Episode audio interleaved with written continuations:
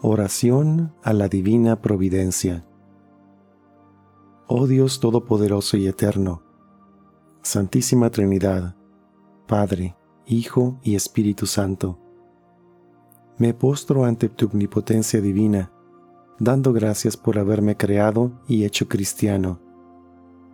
Tú conoces nuestra vulnerable condición, tan necesitada de tus providencias. Oh Dios que no dejas morir de hambre a las aves del cielo, que nos has enseñado a pedir el pan del alma y del cuerpo. Concédenos casa, vestido y sustento, la salud de tus sacramentos, una vida ordenada y un trabajo digno, donde yo me santifique y santifique a mis semejantes. Oh Espíritu Santo, enséñanos a pedir lo que nos conviene, a ser agradecidos, a adorar al único Dios verdadero y a perseverar en la fe de tu Santa Iglesia. Amén.